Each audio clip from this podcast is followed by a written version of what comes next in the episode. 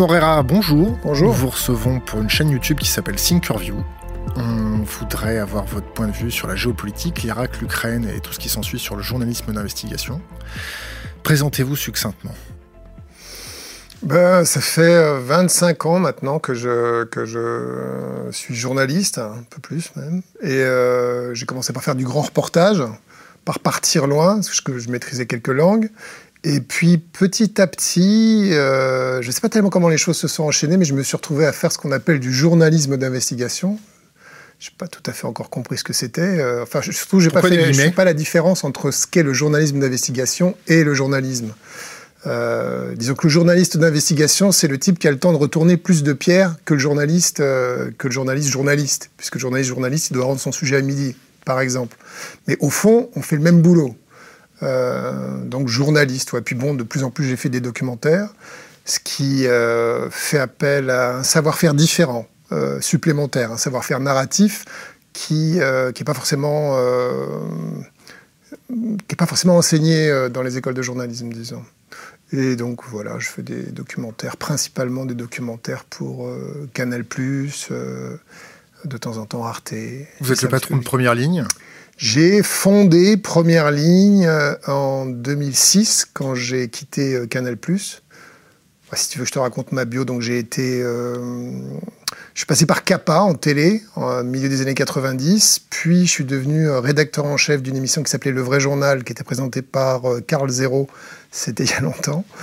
Et puis, je suis rentré à Canal Canal, à l'invitation d'Alain de Greff, qui était le directeur des programmes à l'époque, et j'ai fait une émission d'enquête et de reportage qui s'appelait 90 minutes, qui a commencé en 1999 et qui s'est terminé en 2006 et euh, qui s'est livré à diverses enquêtes, dont certaines assez tonitruantes. Euh, celle dont je me souviens avec le plus de retentissement, c'était celle sur euh, le massacre à l'Hôtel Ivoire, en Côte d'Ivoire, quand l'armée française avait ouvert le feu sur des manifestants désarmés.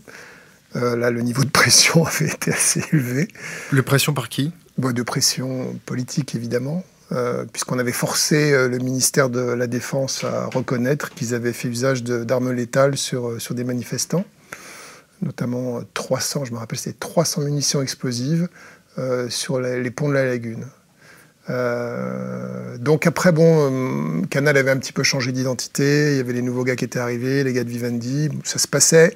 Ça se passait, disons. Il y avait des conflits, mais il y a un moment où le niveau de, disons, de... Déontologie? C'est pas vraiment la déontologie, mais c'était tout était fait, euh, tout était fait dans le conflit, et c'est super fatigant de travailler dans le conflit. Donc voilà, euh, je suis parti, tout en continuant à bosser pour, euh, Canal+.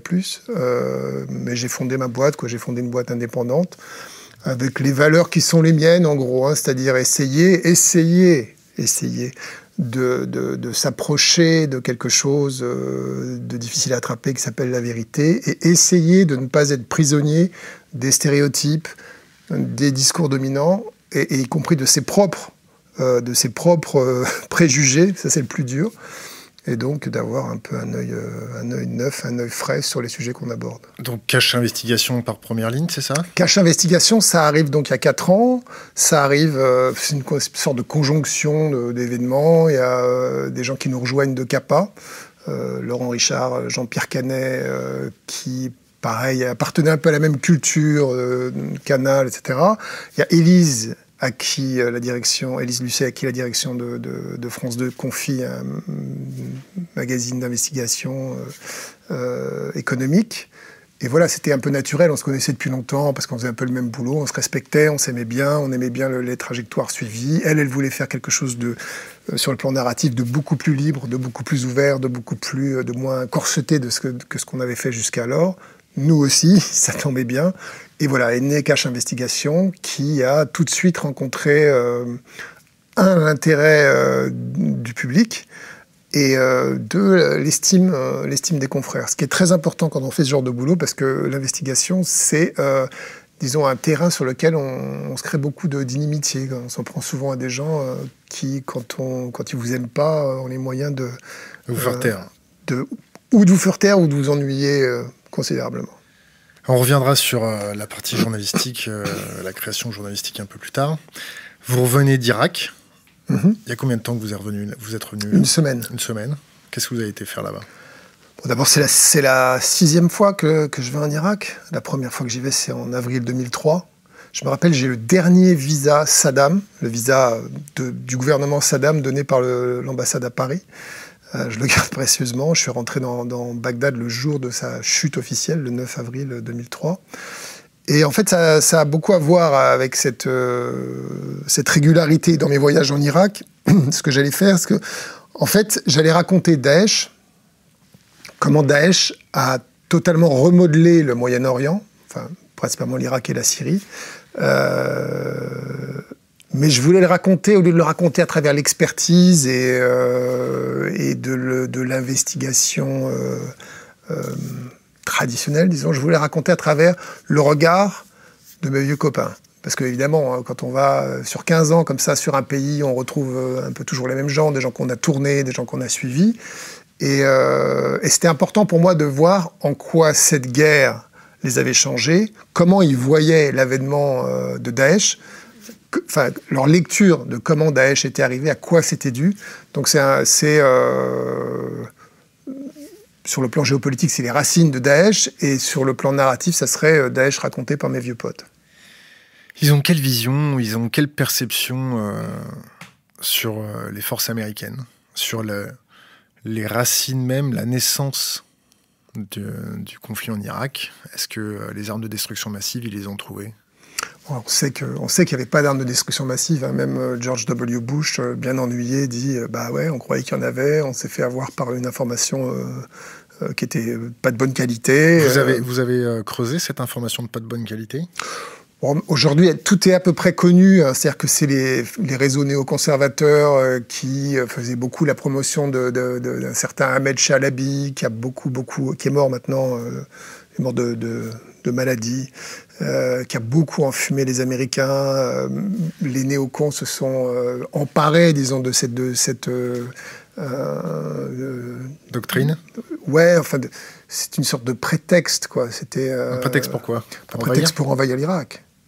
En fait, c'est assez marrant parce que euh, il y a une lettre qui est une lettre assez célèbre, qui est difficile à trouver maintenant, mais c'est la, lettre du, euh, du Program for a New American Century, le, programme PNAC. pour voilà le PNAC, le programme pour un nouveau siècle américain, qui est une sorte de une sorte de think tank, une sorte de de groupes d'influence euh, des néoconservateurs dans le département d'État américain. Alors dedans, il y a Wolfowitz, Rumsfeld, enfin euh, tout le gang qui va qui va qui va prendre les manettes à partir euh, à partir de, de 2000.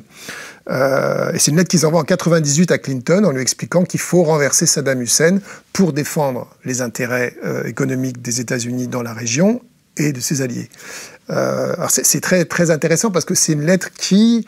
C'est comme dans Edgar Poe, hein, il n'y a, a, pas de conspiration puisque la lettre, la lettre est publique, elle est connue de tous. Et c'est une lettre qui, en fait, donne un peu le. Un blanc-seing? euh, Ouais, pas le. Enfin, la feuille de route de pourquoi il faut agir euh, en Irak. Et à aucun moment le mot démocratie ou apporter la démocratie aux Irakiens euh, n'est cité, aucun moment. Donc c'est assez, c'est assez éclairant et assez amusant sur euh, comment, en fait, ce grand pays qu'est les États-Unis, et, avec ces mécanismes de transparence, c'est assez rare qu'ils arrivent à garder une information euh, dissimulée très très longtemps. C'est souvent les intentions sont assez assez claires et assez euh, assez transparentes. Quoi. Et là, c'était le cas.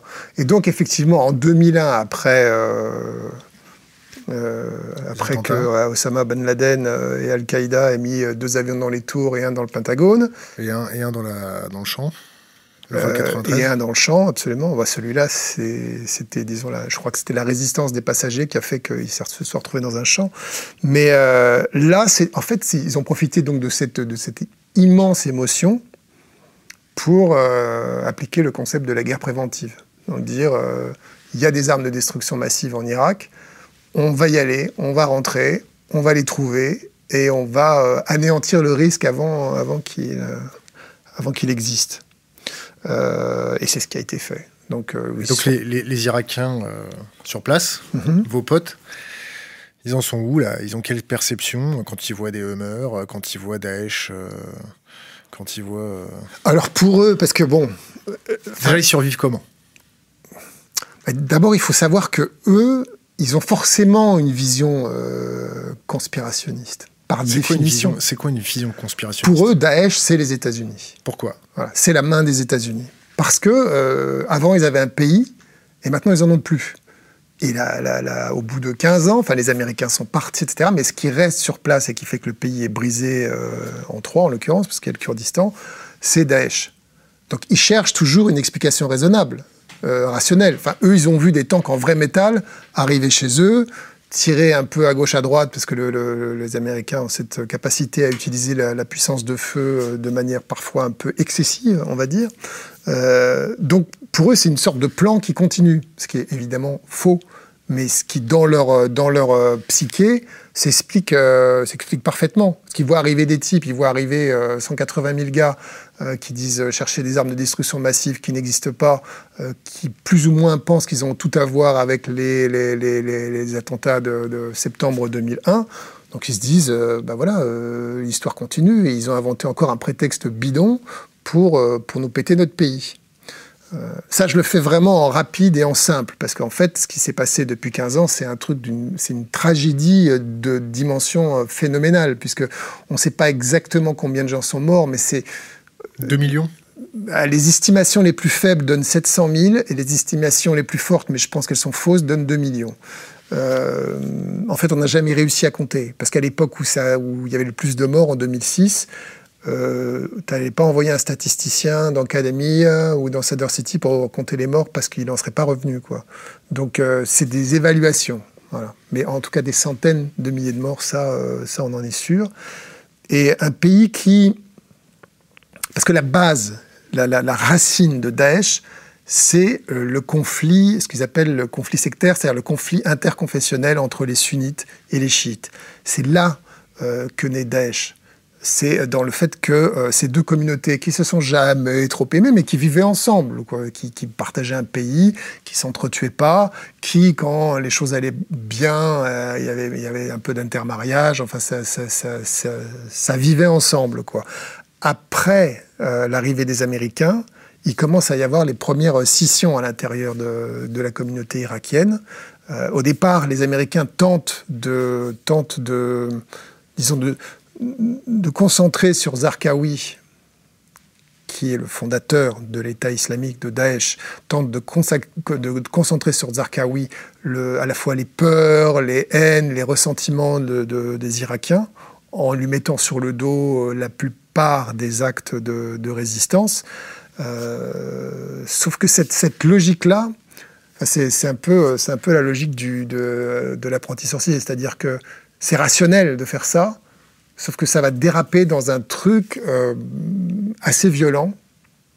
Euh, rapidement, hein, au bout d'un an, euh, au, lieu de créer une sorte de réaction xénophobe contre les combattants étrangers de ce qui n'était pas encore Daesh, qui s'appelait à l'époque, je crois, Al-Qaïda en Irak, ben, en vérité, comme Al-Qaïda en Irak va, répliquer, va, va, va frapper de manière extrêmement violente la communauté chiite, ça va créer euh, un schisme extrêmement violent qui va donner lieu à une guerre interconfessionnelle d'une violence extraordinaire. Moi, je me rappelle y avoir été en 2006 et euh, c'était vraiment vraiment vraiment euh, incroyable. Il y avait des combats en plein milieu de la ville. Je me rappelle d'un d'un donc guerre entre chiites et sunnites. Je me rappelle d'une prise d'otage euh, géante au ministère de l'Éducation supérieure, 170 personnes qui ont été prises en otage en plein jour dans un, à Carada Street, qui est euh, l'équivalent de la rue de Rivoli. 23 euh, voitures, ou 30, 33 voitures qui sont arrivées, ils ont pris les gens en otage, on les a jamais retrouvés, 170 personnes. Les, Américains, qui étaient encore une force occupante à ce moment-là, avaient beaucoup de mal à expliquer ce qui s'était passé. Ils disaient oui, euh, c'est les terroristes. Euh. Ah oui, mais ils avaient des uniformes de police.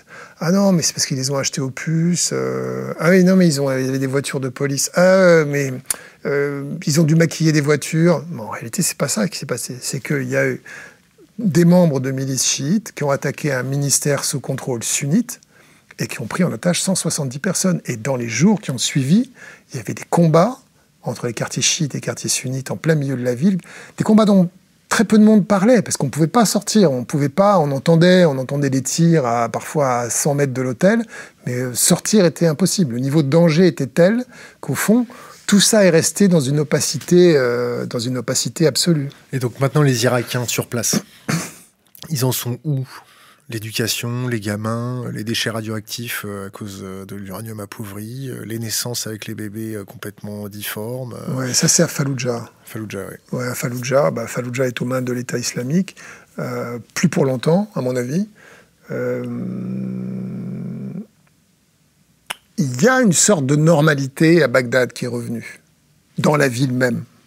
Donc c'est vrai que quand on, quand on est à Bagdad, on se dit euh, bon bah ça va quoi. Enfin moi je mangeais en terrasse euh, le soir, euh, je dînais en terrasse, je me baladais dans la rue la nuit, ça m'est pas arrivé depuis longtemps. Donc on se dit bon il y a quelque chose qui fonctionne quoi. C'était le Ramadan, les gens étaient dehors, c'est et puis et puis il y a des attentats à l'explosif. Boum, 30 personnes tuées, 70 blessés graves. Et puis il y a le fait que la ville, les lignes de vie de la ville sont brisées. Euh, L'approvisionnement se passe comment? L'approvisionnement, il se passe euh, par le, par le Kurdistan. Tu mangeais quoi en terrasse Et par l'Iran. tu mangeais quoi en terrasse? Oh, Tu manges des brochettes, comme d'habitude, des kebabs de poulet ou de, mouton. C'est toujours un peu le même truc, mais ça c'était vrai avant, avant les... Il y a les, carpes aussi. Ils pêchent des carpes dans le Tigre, ils les font au barbecue, c'est très bon. Et, euh, mais c'est incroyable de se dire, tu es dans une ville, imagine Paris, tu es dans Paris, la vie est à peu près normale, et à partir de Melun, tous les ponts des autoroutes sont brisés, et donc l'autoroute est impraticable. Donc tu peux plus aller ni vers le sud, ni vers l'ouest. En l'occurrence, eux, peuvent pas. La, seule ligne de vie qui leur reste est vers l'Iran. Mais l'autoroute vers euh, la Jordanie, vers l'ouest, elle est, elle est brisée puisqu'elle est dans le Suniland et elle est contrôlée par, euh, contrôlée par Daesh. Et même quand Daesh la contrôlera plus, ils en ont pour des, des, mois avant de, avant, de, avant de nettoyer euh, les gravats, les ponts écroulés, les, trous. Euh. En fait, ça c'est un effet inattendu, mais ça, ça, ça, a rapproché avec l'Iran. Voilà, exactement. au fond, si tu devais, si tu devais résumer d'une phrase 15 ans de guerre, c'est euh, l'Iran a, a, cru son territoire. Jusqu'à, en gros, jusqu'à Fallujah. C'est un peu brutal hein, de dire ça. Hein. Enfin, quand tu... Moi, je ne l'ai pas croisé, mais j'ai vu des photos. Euh, le chef des services secrets iraniens, le général Soleimani, qui vient tout souriant euh, sur le champ de bataille, voir où on en est de l'offensive contre Daesh, c'est quand même euh, c'est extraordinaire quoi. Euh, Et ça, c'est une des conséquences inattendues de la guerre des, Américains euh, en Irak. Je moi, souvent, quand je, quand je parle de cette opération, j'appelle ça l'opération Plan. Parce que c'était quand c'était quand même leur ennemi, l'Iran, à l'époque. Or, ils ont offert un pays avec des ressources pétrolières infinies à leur ennemi de l'époque. Ils ont renforcé énormément euh, la puissance de l'Iran. Les journalistes d'investigation sur place, euh, t'en croises un petit peu ou ils sont tous cachés euh, dans, dans leur chambre d'hôtel? Non, non, étrangers et irakiens aussi. Étrangers, il y en a? Ils font, ils font leur reportage depuis leur, leur toilette? Non, maintenant ils sortent. Ah, maintenant, ils, sortent. Ouais, ouais maintenant on sort tous. Non, le moment où il y avait plus grand monde qui sortait, c'était 2006. Là, c'était compliqué. Il y a qui sur place là-bas maintenant? Est-ce qu'il y a des Russes? les Russes, je les ai pas vus, mais il doit y en avoir. Je sais que Rochatou a diffusé des trucs. Euh, j'ai vu beaucoup de journalistes euh, irakiens. Et puis, il y, avait, euh, il y avait des Français, des Américains et des Anglais.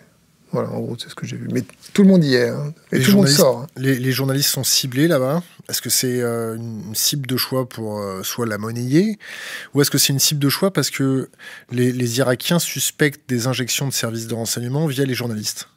Bon, les Irakiens, ils sont un peu parano.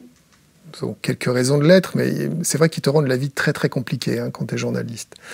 Euh, cible de choix, euh, il est clair que si tu es dans une zone de combat avec un sniper de Daesh qui a une lunette en bon état de fonctionnement, entre un mec qui a une calache et un mec qui a une caméra, il va pas hésiter. Il va tirer sur le mec qui a la caméra déjà eu pas mal de, journalistes irakiens, en l'occurrence, qui ont été tués pendant euh, l'offensive de Fallujah. Euh, donc la caméra est toujours le problème. toujours le problème. Et dans ce pays, il y a une sensibilité à, l'image qui est assez pénible en fait quand tu, tu vois parce que quand, tu fais de la presse écrite euh, ça va t'es moins es moins tenu euh, à ramener à ramener des images mais quand tu fais de la télé c'est super pénible. Tu dois sans arrêt justifier ton identité. Là je parle par rapport au gouvernement irakien ou aux groupes armés euh, qui s'appellent H.D. Shahabi, qui sont les, brigades populaires qui combattent Daesh. Donc tu es tout le temps obligé de, justifier ton identité. Quoi. Aussi, il faut dire que, tu vois, quand tu as un attentat de Daesh, par exemple, dans, dans les 4-5 minutes qui suivent, tu as une revendication sur Twitter avec une image. Donc ça veut dire que tu avais un mec de Daesh sur place qui a fait une image avec son téléphone portable et qui l'a immédiatement tweeté en revendiquant l'attentat. C'est-à-dire que quand tu arrives sur un attentat, parmi les mecs qui t'entourent, tu as un, deux, trois personnages qui sont liés euh, à l'État islamique. C'est un, peu, un peu stressant. C'est un peu stressant. C'est un peu stressant aussi parce que tu as, as, les doubles attentats. ça, c'est le truc le plus stressant. Avec les, les, services de soins qui débarquent et ça repète. Voilà. Ça, c'est vraiment très stressant. un petit classique. Euh, qu'est-ce que tu penses de, si mes souvenirs sont bons, il y a un journaliste anglais qui s'est infiltré dans les réseaux islamiques et qui a fait un reportage de l'intérieur sur les réseaux islamiques. Tu veux parler de oh, John McEntee, le mec qui, sert, qui, tient le micro euh, à l'État islamique en je crois bien, à Raqqa? Je crois bien. Ouais, alors. Alors, c'est non, je parle pas de celui-là. Ouais. Ça, c'est un mec qui était soi-disant sous pression et qui a fait un reportage euh, qui était prisonnier mais pas prisonnier. L'impression qu'il veut survivre lui. Exactement. Non, je parle pas de celui-là. Je parle d'un autre. Excuse-moi, j'ai complètement oublié son nom.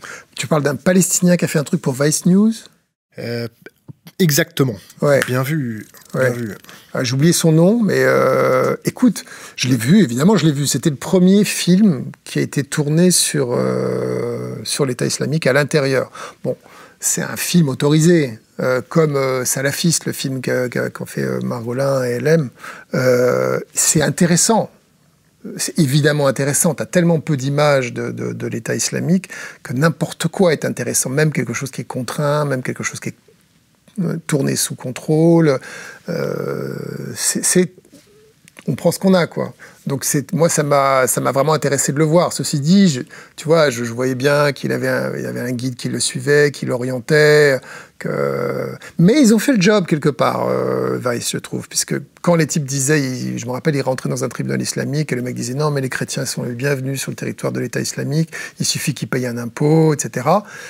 Et il y avait immédiatement dans le sujet un contrepoint qui expliquait que en fait, les chrétiens dans les, zones, dans les zones du nord de Sinjar avaient été euh, ou massacrés ou obligés de quitter leur maison. Donc c'était c'est du journalisme au sens où tu prends pas euh, ce que le mec te dit pour euh, tu prends pas une déclaration pour de la vérité, pour une vérité. Euh, maintenant, idéalement, ce qu'il faut faire avec eux, c'est de les infiltrer avec une caméra cachée. Mais il y a très très peu de monde qui est capable de le faire parce que c'est très très très dangereux. Qu'est-ce que tu penses des attentats de Paris? Ce que je pense des attentats. Écoute, il y en a un qui s'est déroulé sur mon palier, puisque je suis le voisin de Charlie Hebdo. Euh, je pense qu'un imbécile avec une Kalachnikov est, est, quand même un type dangereux, quoi.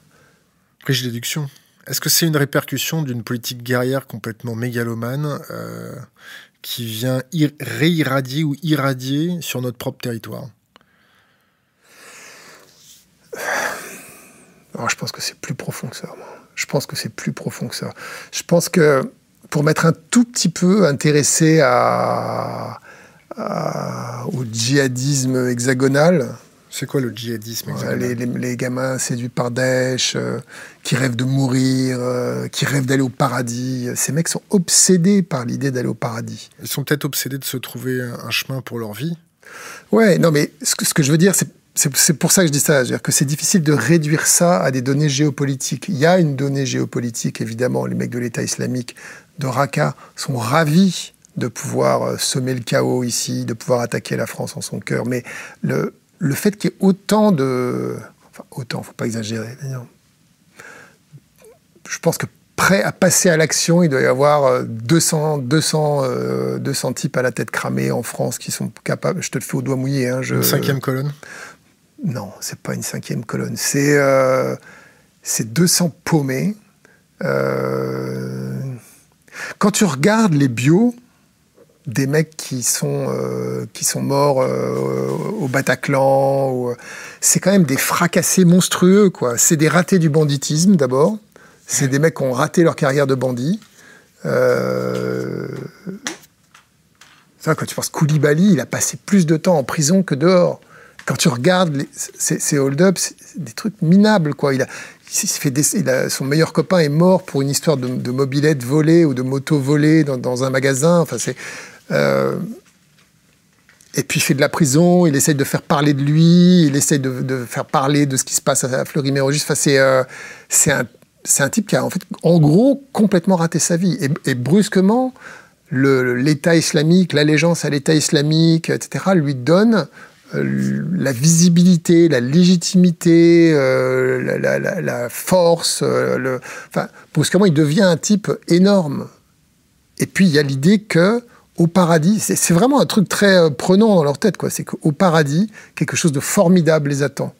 il, y aura, y aura, que de la jouissance, que de la paix, que de la sérénité, que et voilà. Et donc tu vois que ces mecs-là, c'est vraiment les soldats de pied euh, d'une idéologie. D'ailleurs, c'est souvent, c'est marrant parce que quand on parle d'islam à leur égard, la plupart du temps, ils n'ont pas la tête retournée par euh, le Coran, ils ont la tête retournée par des films conspirationnistes qu'ils ont vus sur, euh, sur Internet. C'est, dans certains cas, c'est qu'à moitié des trucs islamiques, quoi. Donc c'est assez. c'est quoi l'autre moitié? L'autre moitié, bah, dans un film que j'ai vu récemment, c'est un, film conspirationniste sur un truc qui s'appelait Soldat d'Allah sur, sur Canal+. Et euh, c'était un film conspirationniste fabriqué par des télévangélistes d'extrême droite américains. Pour les manipuler? Pour les manipuler eux précisément? Non, je crois pas. Non, non, non, c'est des trucs comme tu en as des, des, centaines sur Internet qui te disent, euh, tu vois, la vérité n'est pas là, euh, c'est ailleurs, machin. Il y a un complot au choix, Illuminati, judéo-bidule, voilà. Et eux, ça leur donne, ça leur donne évidemment un euh, une armature en quelque sorte. Mais au fond, le terrorisme, j'ai du mal à utiliser le mot terroriste quand je parle d'eux, parce que le mot terroriste a été utilisé euh, pour désigner des résistants pendant la Seconde Guerre mondiale, etc. Donc j'ai toujours du mal à dire terroriste. Moi, je préfère dire des assassins. Euh, les raisons qu'ils ont d'assassiner, elles sont aussi fortes que les raisons qu'ils ont de mourir l'envie de mourir. Enfin, l'envie de tuer chez eux, elle est aussi forte, euh, voire peut-être même inférieure à leur envie de mourir. C'est un transfert de l'envie de vivre, peut-être, non? Peut-être. Qu'est-ce que tu penses de, de, la politique de l'État français concernant la gestion de ce problème-là? L'état d'urgence, euh, la gestion des, conflits. Toi, en tant que journaliste, en tant que reporter de guerre, quand tu vois le conflit euh, s'exporter, ce, ce, terrorisme hors sol, à vrai dire,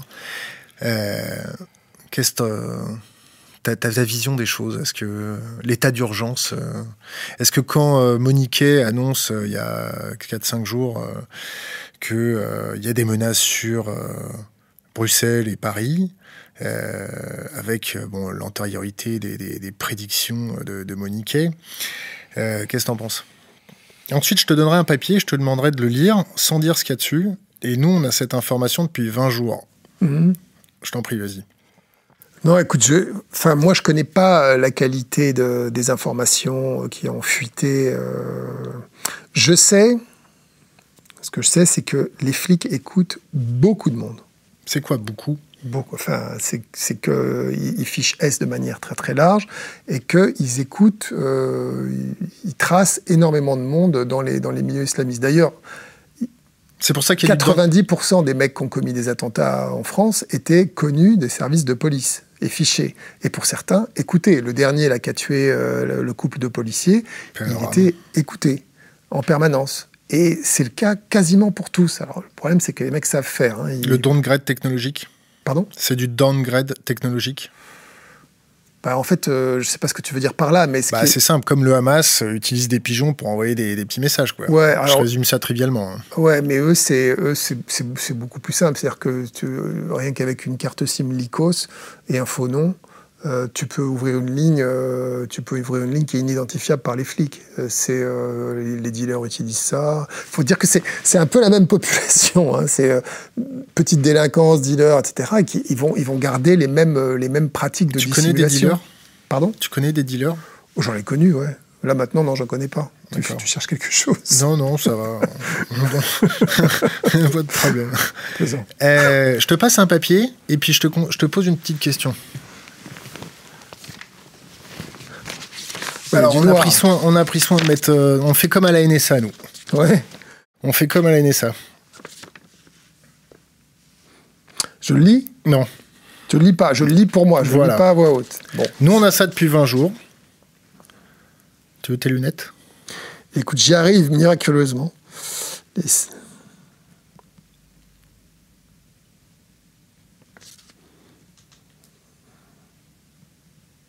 20 jours. Mhm. Ouais. Tu plies, tu mets sous tes fesses. Euh, peut-être que je te donnerai le truc sans le noir. Ah, tu l'as sans le noir? Eh bien oui. déduction. Donc, je, je, voudrais savoir maintenant si, à tes yeux, l'État français nous protège réellement. Écoute, de mon expérience euh, microscopique, euh, parce que je suis pas un spécialiste des services, euh, ils font ce qu'ils peuvent, quoi. Ils font ce qu'ils peuvent. Ils ont arrêté des trucs quand même. je pense qu'ils n'ont pas les moyens. Tu vois, en fait, moi, je, je suis convaincu d'un truc. C'est que on ne peut vaincre dans cette guerre, parce que c'est quand même une guerre, qu'avec des moyens humains. Certes, c'est bien d'écouter les gens, etc., c'est nécessaire, mais au fond, les derniers attentats qui ont été commis, on a bien vu que euh, les mecs discutaient euh, de la pluie et du beau temps et qu'ils avaient un canal de communication qui les a rendus inidentifiables. Donc la seule vraie méthode pour essayer de, de savoir ce qui se passe, c'est d'infiltrer des gens. Et avant ça Des vrais gens. Et avant ça Parce qu'infiltrer, c'est simplement une... On va dire, c'est un symptôme. Mais, mais pour essayer de dialoguer, essayer d'apaiser les choses. Est-ce que tu vois une, ah oui, non, mais préconisation? Non, mais bien sûr, il y, a deux, il y a deux niveaux. Il y a essayer, euh, mais il faut, il faut euh, faciliter l'intégration, il faut que la discrimination soit un peu moins violente dans ce pays où c'est impossible d'avoir un boulot et un logement quand on s'appelle Ahmed Ben euh, machin. Et tout ça, je pense qu'on est, on est d'accord là-dessus, mais il y a une urgence quand même. C'est-à-dire que moi, je suis à la fois il y a un hémisphère de mon cerveau qui est absolument convaincu que euh, fondamentalement, euh, il faut injecter plus de, plus de, plus de, plus de, plus de liberté aussi, plus d'égalité, euh, un fonctionnement un peu moins discriminatoire dans cette société qui a produit dans ces banlieues une dose de désespoir et d'amertume qui a nourri le, passage, le passage à l'acte d'un certain nombre de mecs. Mais ça, c'est sur le long terme. Mais sur le court terme, je, je crois, même pour une des premières fois de ma vie, je suis convaincu, je suis convaincu qu'il faut, euh, faut leur faire la guerre. Quoi. Il faut leur faire la guerre violemment. Violemment Violemment, oui. C'est-à-dire y aller comme les Américains Non, pas y aller comme les Américains. Ah bah, alors, non, non, non, non, les Américains, c'est imbécilement. Parce qu'ils n'ont pas réussi, ils ont, ils ont réussi à rien. Non, mais il faut, leur, faut faire la guerre violemment, ça veut dire il faut être présent euh, dans ces réseaux-là. Et il faut, euh, il faut en fait, mettre les gens en tôle avant qu'ils passent à l'acte, quoi. Tu vois, s'il y avait eu euh, quelqu'un dans le, à Molenbeek, euh, auprès d'Abdestalam, euh, avant qu'il rentre au Bataclan, ça aurait été quand même beaucoup plus agréable pour un certain nombre de gens qu'ils aient pu être arrêtés par un coup de filet avant le passage à l'acte qu'ils aient le temps de se, se faire mourir pendant. Quoi. Ça aurait été quand même, du point de vue et des gens qui sont morts et des familles, beaucoup plus beaucoup mieux. Quoi. Le, financement euh, de l'État islamique, euh, le financement d'ISIS, le financement de Al-Qaïda, euh, mhm. les réseaux, on va dire, la vision conspirationniste de l'Égyptien, c'est celui qui, dit voilà, Al-Qaïda, bah, au départ, c'est financé par les États-Unis, c'est au départ les talibans financés par les États-Unis, c'est le chien qui se retourne pour mordre la main de son maître. Qu'est-ce que tu penses de cette vision-là? Oui, il y a un petit raccourci, puisque les talibans en tant que tels n'existaient pas euh, dans les années 80, quand en gros la, doctrine Brzezinski a commencé à s'appliquer. Euh. Tu sais, moi j'ai fait l'interview d'un type euh, vraiment intéressant qui s'appelle Milton Birden, qui était le responsable CIA de l'opération Afghanistan. Gros bonhomme, centurion de la CIA. Et j'ai fait son interview 15 jours après le 11 septembre 2001. On avait fait donc pour 90 minutes l'émission dont je m'occupais, dont je m'occupais, une enquête qui s'appelait Islamiste USA, les liaisons dangereuses. on n'imagine pas à quel point l'anticommunisme euh, hystérique de Reagan euh, et auparavant l'anticommunisme hystérique euh, quand même de Carter de fait, qui passe pour un, bon gars, mais la doctrine Brzezinski elle commence avec Carter. On n'imagine pas le dégât que ça a eu sur cette planète. C'est c'est inquantifiable. et surtout sur les, Américains, parce que par exemple, on avait raconté l'histoire d'un mec fascinant qui s'appelait Ali Mohamed, qui était un Égyptien. Un, mec de l'armée égyptienne, mais qui était en fait un type de Jamaat al-Islamiyya. Jabal al-Nosra ou Jabal al-Islamiyya Jabal al-Islamiyya al-Nosra n'existait pas à l'époque, donc Jamaat al-Islamiyya, donc qui était le qui était l'ancêtre d'Al-Qaïda en Égypte. Et euh, le mec avait d'excellents rapports avec Al-Qaïda et il réussit dans les années 80, euh, fin, fin 80, 88, à aller aux États-Unis, à intégrer l'armée américaine à devenir à Fort Bragg le spécialiste, euh, le spécialiste de l'islamisme des pays euh, musulmans, à donner des, des, cours, des séminaires devant des gradés, etc. Et le type était un des bras droits de, de Ben Laden. Il va organiser l'attentat contre euh, les, les, ambassades de Dar es Salaam, l'ambassade américaine de Dar es Salaam et, et des Nairobi. Et seulement après ces attentats-là, en 98, parce que la beauté du truc, c'est que les services secrets américains ont toujours su qu'il était en contact avec, euh, avec Ben Laden. Mais le mec faisait l'agent double. Mais il faisait l'agent double sans jamais dissimuler qu'il était islamiste. Parce qu'à un moment donné, on, avait interviewé son, supérieur hiérarchique qui disait mais, pour nous, c'était pas un problème que ce soit un fondamentalisme musulman, fondamentaliste musulman. Parce qu'à une époque, c'était des alliés. La donnée anticommuniste était tellement hystérique ouais, ils se sont alliés avec des gens qui étaient, euh, qui étaient des fondamentalistes musulmans, qui ont joué euh, mais pas seulement en Afghanistan, hein, en Égypte aussi, ont joué le rôle de supplétif dans la destruction de la gauche, euh, de la gauche ou communiste ou laïque dans le cas de, dans le cas de, l'Égypte. Et oui, c'est enfin, un secret pour personne, mais la situation qu'on vit aujourd'hui, est en grande partie imputable aux 3 milliards de dollars que euh, les Américains vont injecter euh, dans la création de groupes armés islamistes pour emmerder euh, les, Russes et les pro-russes en Afghanistan. Allez, Pas forcément Ben Laden à l'époque. Hein. Khalas, je vais me faire assassiner par ma communauté parce qu'ils vont vouloir qu'on continue le sujet de l'Irak, mais je voudrais qu'on passe à autre chose. Mhm. L'Ukraine, tu as fait un reportage euh, sur l'Ukraine où tu t'es fait vilipender un peu euh, par une partie de ta. Excuse-moi de parler comme ça, mais une partie de ta caste. Euh, J'ai une caste bah, La caste journalistique. Ah oui Ouais, minuscule. Hein. Ouais, mais bon. Mm. comment ça s'est passé? Comment t'es parti là-bas? Qu'est-ce que t'as vu? Quels ont. Allez, délayé. Alors, l'Ukraine, moi, c'est un endroit que je connaissais pas du tout. Et. En fait, moi, ce qui me fascine dans ce métier, et pourquoi je le fais, c'est les histoires de perception. Je suis toujours, euh, très intéressé euh, de voir euh, comment les perceptions se construisent, parce que je pense que c'est ça aujourd'hui la définition de, de la propagande. C'est la guerre de la perception. Et dans le cas de l'Ukraine, encore une fois que je ne connaissais pas du tout, que j'avais pas, j'étais pas allé, c'est un peu en vagabondant sur Internet, comme on le fait tous, euh, comme ça, euh, euh, que je tombe sur une histoire, qui est le massacre d'Odessa. Avec les snipers?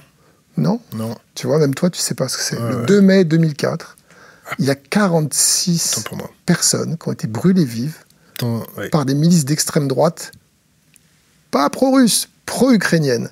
Avec personne ne le savait. C'est là où il y a eu la femme enceinte avec le fil de téléphone autour de la gorge? Ouais, alors ça c'est un, une photo, on sait pas. Enfin voilà, mais c'est là, c'est cette, cette, l'image vient de là. Et si tu veux, moi je suis journaliste d'investigation comme on dit, et je tombe sur un massacre en plein milieu de l'Europe qui, qui, a eu lieu là, hein, et j'en ai pas entendu parler. Ça me rappelle vaguement un truc, tu vois. Là on est vraiment dans la perception. Je me dis, ça me rappelle vaguement un truc, mais j'étais convaincu que c'était l'autre bord que c'était les pro-russes qui avaient tué euh, des Ukrainiens. toi, dans ma tête, comme ça, de ce qui reste de l'histoire. C'est vraiment l'écume, la perception. Encore une fois, je suis pas un spécialiste, mais donc je m'adresse autour de moi à, d'autres copains journalistes. Et Odessa, ça te dit quelque chose? Et personne ne savait rien. Tu disais, oui, oui, il y a eu un truc. Hein, euh. et cette espèce de flou qui m'a fasciné, en fait. Et j'ai commencé à creuser. Et là, je découvre un truc hallucinant. Je crois que j'avais jamais vu ça de ma vie. C'est des heures d'images. Je crois que c'est la première fois qu'il y a un pogrom qui est filmé.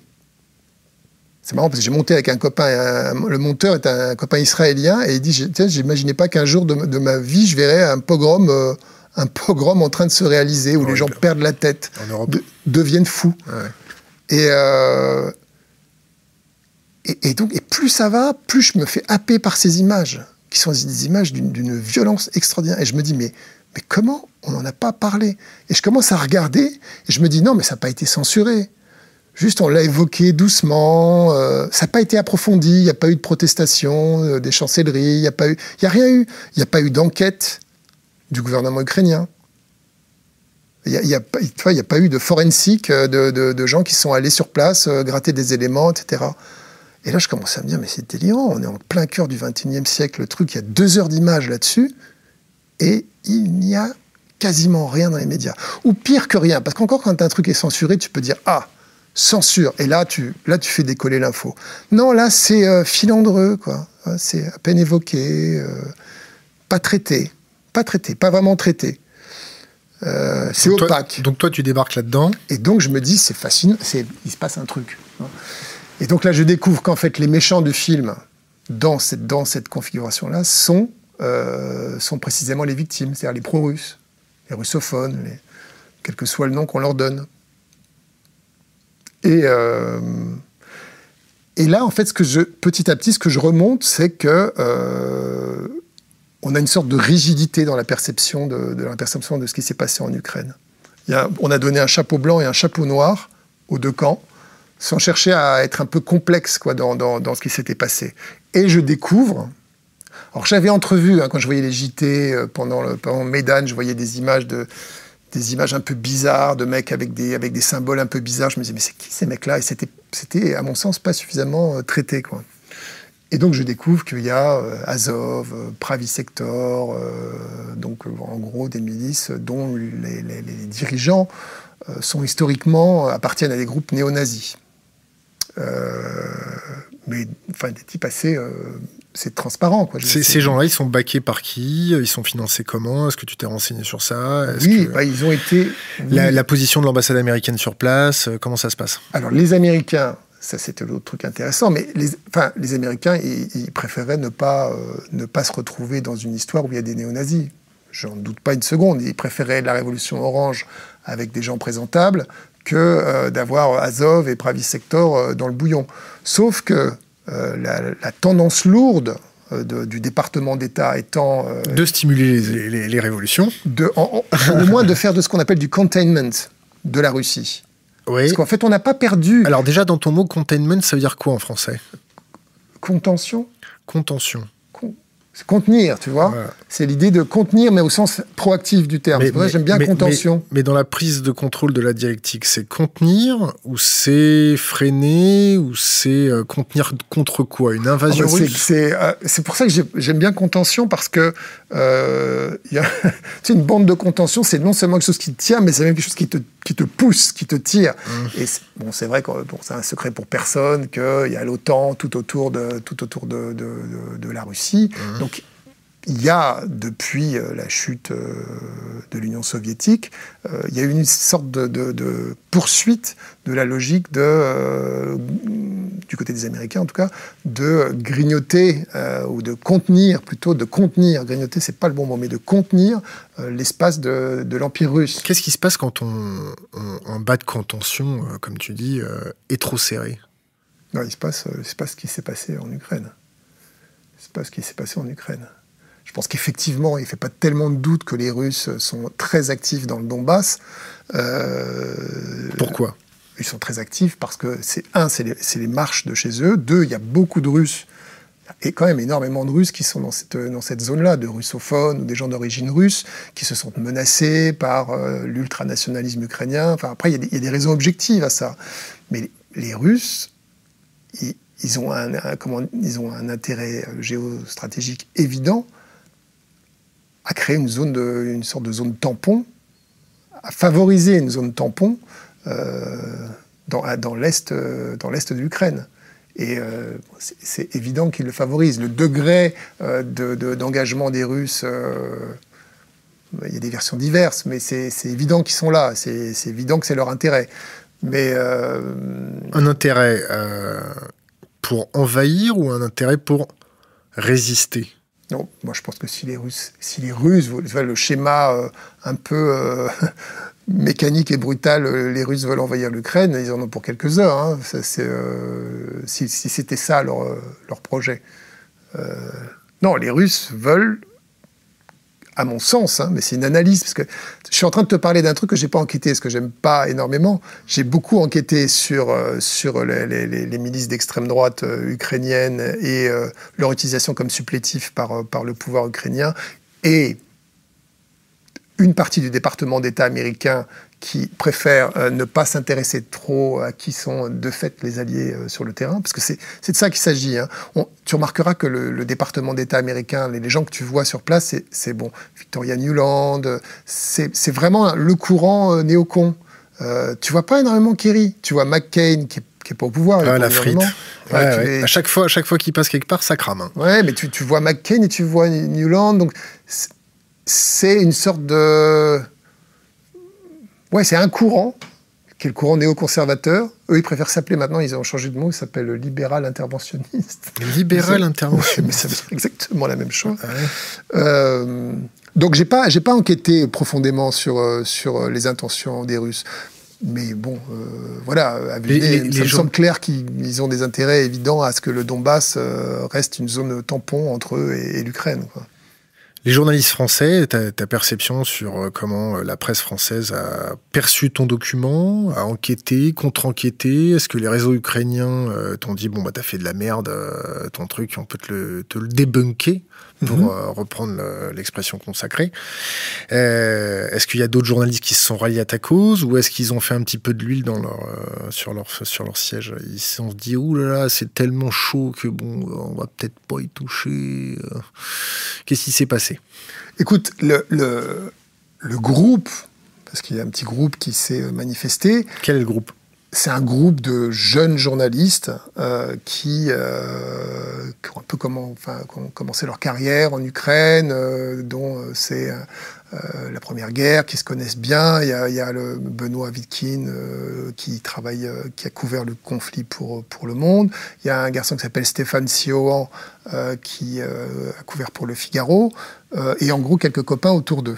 Euh, c'est des gens que j'ai rencontrés à Kiev, que j'ai croisés, avec qui on a échangé quelques mots, dont j'ai su par euh, mes contacts en Ukraine, les gens avec qui je travaillais, qu'ils s'étaient sentis humiliés par mon film. C'est le, je comprenais pas pourquoi, pourquoi ça me revenait, quoi. Pourquoi humilier euh, Je ne parle absolument pas euh, du traitement euh, de l'affaire ukrainienne par les médias français. Mais à aucun moment. Je, ne cite pas le mot, quoi. Mais je crois que le fond de l'affaire, c'est ça. C'est-à-dire que je, passe la moitié du documentaire à parler du massacre d'Odessa. Pour la plupart d'entre eux, ils n'ont pas écrit une ligne dessus. Pas une ligne. Un gars comme Stéphane Siohan, qui a été le plus agressif euh, à mon égard, que le, donc un, multipigiste, mais qui travaille notamment pour le, Figaro, il avait fait pour elle un portrait d'une combattante ukrainienne, nationaliste ukrainienne. Le, titre, titre du portrait, il y a des très belles photos d'une jolie blonde comme ça, avec une arme, en uniforme. C'était une guerre si particulière, un truc euh, un peu adolescent, romantique. En fait, en contre-enquêtant, on s'est aperçu qu'elle faisait partie d'un groupe néo-nazi. Euh, son site, euh, sa page Facebook, elle appelait au génocide. Et du coup, elle avait été obligée de, s'excuser hein, au numéro suivant, de dire on ne savait pas qu'elle était nazie. Mais Siohan, il devait le savoir qu'elle était nazie. Et alors, le truc amusant, si tu veux, c'est que quand je vends cette idée, l'idée de, ce film à, à Canal+, tu sais, on fait toujours un petit dossier pour leur dire euh, c'est une histoire intéressante, etc. La photo que je mets en, en couverture, c'est précisément l'histoire de, ce scandale créé par euh, Stéphane Siohan euh, dans l'histoire de Elle, dans le portrait de la néo-nazie non identifiée comme néo-nazie. Et donc je leur explique, c'est intéressant parce que voilà, on a une perception naturelle qui est de dire ils sont formidables, les, nationalistes ukrainiens, ils sont tellement euh, jolis, ils sont tellement sympathiques, ils sont tellement blonds. Mais en vérité, il y a une sorte de paresse intellectuelle qui empêche d'aller un peu plus loin que, la fable qu'on nous sert. Et Stéphane Sion, c'est sûrement un journaliste correct, je ne dis pas le contraire, hein, mais lui-même se fait avoir. quoi. Il fait un, portrait magnifique d'une néo-nazie en dissimulant, je dis dissimuler, je ne sais pas, peut-être qu'il ne le savait pas, j'en sais rien, mais en tout cas en omettant d'enquêter sur qui est cette personne, oblige, elle, qui est un grand journal français, à présenter des excuses pour avoir fait la promotion d'une néo-nazie euh, la semaine suivante. Euh, tout en allant, enfin, je veux dire, l'histoire dans l'histoire, c'est que quand même, il se rend dans une région dont il sait parfaitement que le groupe auquel appartient cette jeune femme, euh, le bataillon Haïdar, se rend euh, coupable des actions, puisque deux semaines auparavant, Amnesty International avait sorti un rapport là-dessus, en disant autour de Lugansk, qui est l'endroit où il est allé, il y a des exactions commises par ce bataillon. Donc au minimum, tu poses la question, au minimum, tu prends une petite distance et puis tu fais attention, quoi. Donc voilà, j'ai effectivement, euh, j'avais utilisé cette espèce de, preuve euh, spectaculaire d'une sorte de paresse intellectuelle qui faisait voir les choses en blanc et noir pour vendre mon. Est-ce que c'est généralisé Est-ce que c'est généralisé la paresse intellectuelle chez les journalistes? Est-ce que ça gangrène votre profession et est-ce que c'est pour ça que euh, sur Internet, c'est compliqué d'être journaliste? Nous, chez nous, on, vous aime pas, hein, clairement. Ouais, ouais, je le sais. On vous aime pas et, Mais c'est compliqué de dire vous les journalistes, tu vois. C'est comme dire vous les arabes une perte, ou vous les hackers. Une perte collatérale. Ouais, perte collatérale. Moi, je me méfie toujours de dire vous. Les... Moi, je connais plein de journalistes qui sont euh, On les reçoit, non paresseux, euh, tu vois, effectivement, reproduisant. Euh. En fait, le, plus grand danger du journalisme, c'est le panurgisme. C'est le panurgisme. Ouais, D'accord. Ouais. C'est de, c'est de, la pensée de groupe. Tu vois, c'est, c'est... Et là, moi, je me suis retrouvé face à euh, un exemple de pensée de groupe sur l'Ukraine. Euh, honnêtement, pas de gens. Je ne voudrais pas les vexer, mais pas de gens très brillants, pas de gens que je respecte énormément. Des gens, la plupart d'entre eux, je ne connaissais pas leur nom, quoi. J'avais jamais rien lu d'eux. Mais. Euh, enfin, voilà, mais il faut se méfier de la pensée de groupe que ce soit la pensée de groupe hacker, la pensée de groupe conspi, la pensée de groupe. Tu la connais la pensée de groupe hacker? Hein? Tu la connais, la pensée de groupe hacker? Pas du tout. Mais je te, dis ça parce que quand tu me dis les hackers, on vous nous on vous aime pas vous, je me dis bah, c'est une pensée de groupe, donc faut se méfier. D'accord. nous, nous, on essaie de faire vivre quand même euh, toutes les idées et euh, on, s'est intéressé à ton dossier parce que on est quand même ouvert sur tout un tas de choses et que euh, on prend pas comme argent comptant tout ce qu'on nous raconte, qu'on débat entre nous.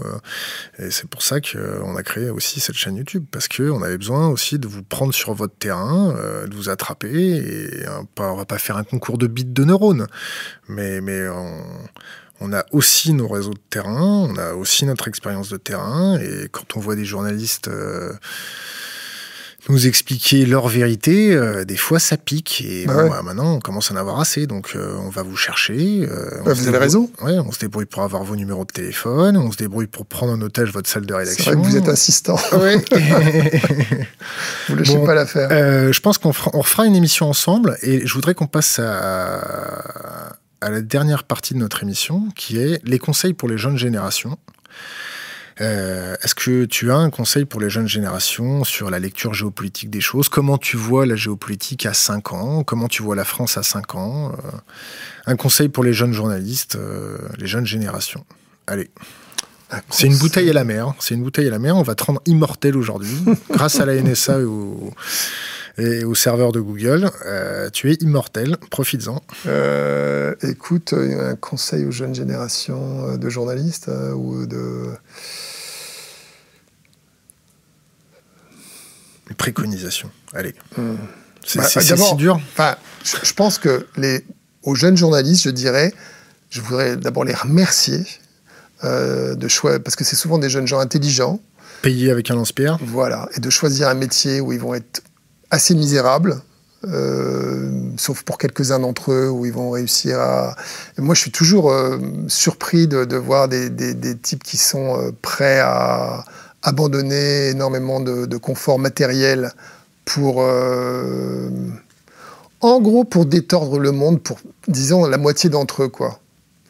Et donc, je voudrais leur dire que si c'est pas pour détordre le monde qui font ce boulot-là, bah, qu'ils fassent autre chose, qu'ils fassent un truc, euh, tu vois, qu'ils fassent un truc, euh, un truc utile, quoi.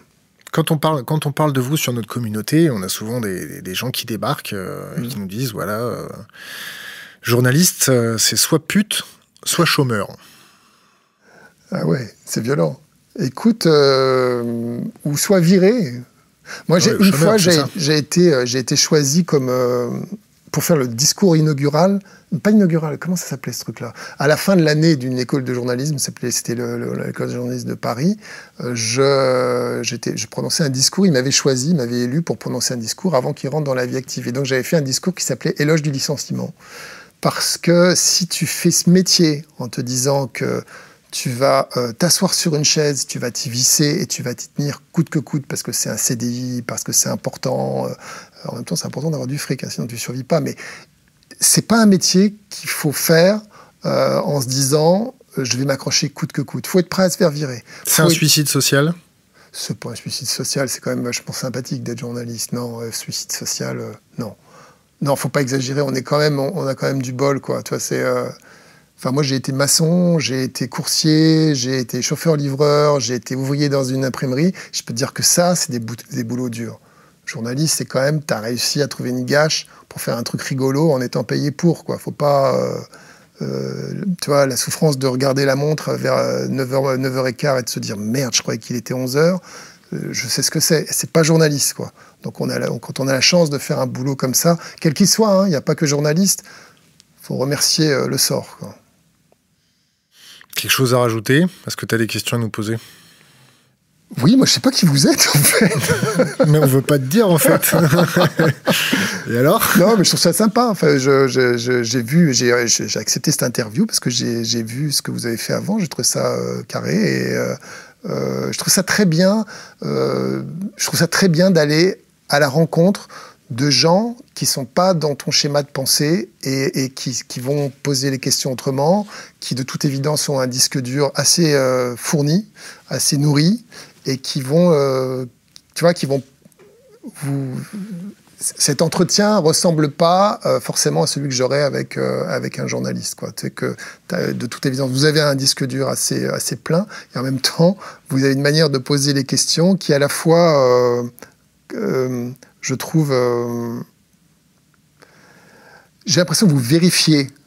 Hein, j'ai eu l'impression de me soumettre à une sorte de travail de vérification parce que un sais, interrogatoire. Sur, certains points, tu en sais autant que moi, mhm. euh, et tu fais une sorte de travail de vérification parfois. Donc c'est un peu déstabilisant, c'est un peu inconfortable, mais je crois qu'il faut le faire. C'est bien.